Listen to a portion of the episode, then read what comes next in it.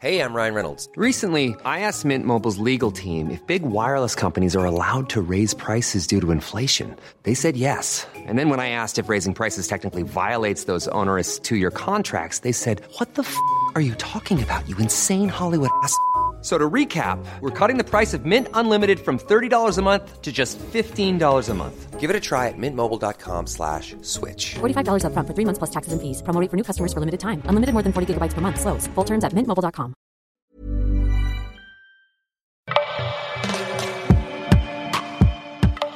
J'ai quitté mon job sans savoir ce que j'allais faire ensuite. Un témoignage Rocky, lu par Doro. Sonia, une Rocky de 30 ans, s'ennuyait dans son premier poste en CDI. Au bout de 3 ans, elle a décidé de le quitter pour trouver ce qu'elle avait vraiment envie de faire.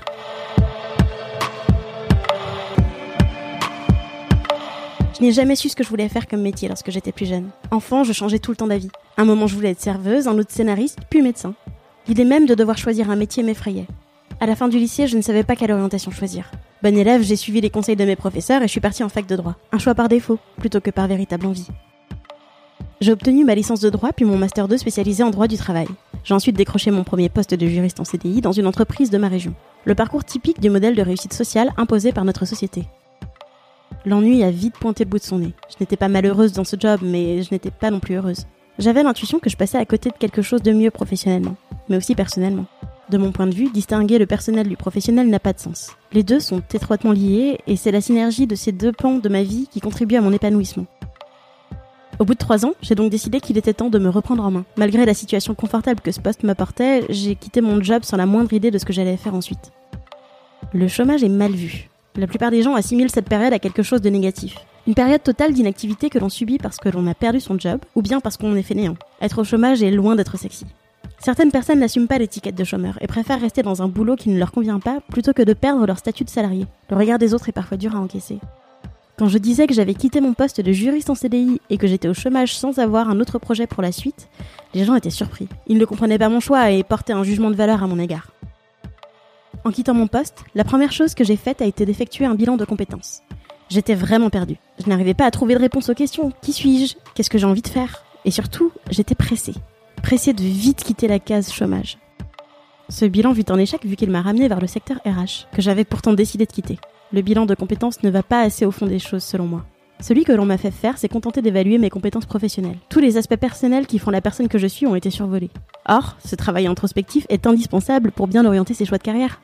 Comment savoir ce qu'on veut faire si on ne sait pas vraiment qui on est? J'ai compris toute l'importance de cette question après le bilan des compétences. Si on veut trouver un métier, un job qui nous correspond et qui nous satisfera, il faut agir de manière méthodique et logique. Mieux je me connais, plus j'ai de chances de faire un choix professionnel qui me correspond et qui me plaira. Mais se connaître, c'est pas simplement faire un listing rapide de ses qualités, de ses défauts et de ses goûts. Aujourd'hui, beaucoup de femmes avec qui j'échange dans le cadre de mon activité de coach spécialisé en reconversion professionnelle sont certaines de bien se connaître. Or, c'est faux. Se connaître, c'est un véritable voyage à travers soi. C'est découvrir ses modes de fonctionnement, être à l'écoute et comprendre ses émotions. Il s'agit de savoir quel est son tempérament, mais aussi ses aspirations, ses besoins, ses limites, ses talents et ses potentiels. J'ai passé 6 à 7 mois pour faire ce profond travail d'introspection. Pour m'aider, j'ai lu beaucoup de livres. Et celui qui m'aura le plus marqué est Le pouvoir des discrets de Susan Cain. Un livre qui traite des personnes au tempérament introverti. Une vraie révélation pour moi qui en suis une.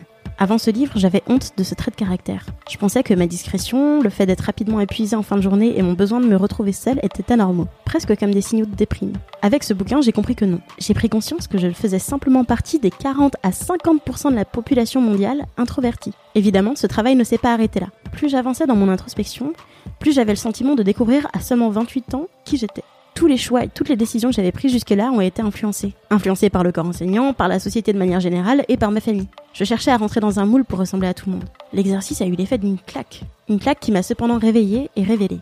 Et le premier effet bénéfique de ce travail a été la confiance en moi. Moi qui souffrais terriblement d'un manque de confiance en moi et qui avait une faible estime de moi-même, apprendre à me connaître a changé la donne. J'ai d'ailleurs écrit ensuite un guide gratuit, les trois étapes essentielles pour réussir sa reconversion professionnelle quand on n'a pas confiance en soi.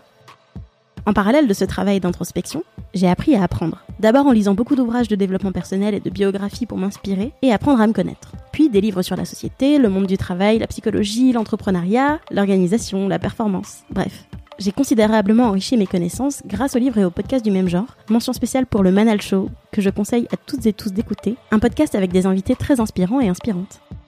J'ai appris d'autres disciplines comme le marketing digital. À part le droit, je ne connaissais rien. En m'intéressant au marketing digital, je n'avais pas d'idée précise en tête. J'étais seulement curieuse de découvrir le monde du digital. Et c'est comme ça que j'ai découvert le métier de copywriter, une technique d'écriture marketing basée sur la psychologie et l'art de manier les mots pour susciter l'émotion chez son lecteur. L'écriture, c'est également une passion que j'ai retrouvée pendant mon année de chômage. Je me suis lancé le défi d'écrire un roman. Un challenge que j'ai réussi à relever accompagner les femmes qui en ont marre de leur job à trouver et à construire un nouveau projet professionnel, voilà ce que je fais aujourd'hui. Me spécialiser dans le coaching en reconversion professionnelle des femmes n'est pas venu par magie. Ce fut un travail de patience, de questionnement et de remise en question pour affiner mon idée et la transformer en un projet entrepreneurial concret qui porte le nom aujourd'hui de 8 potentiels.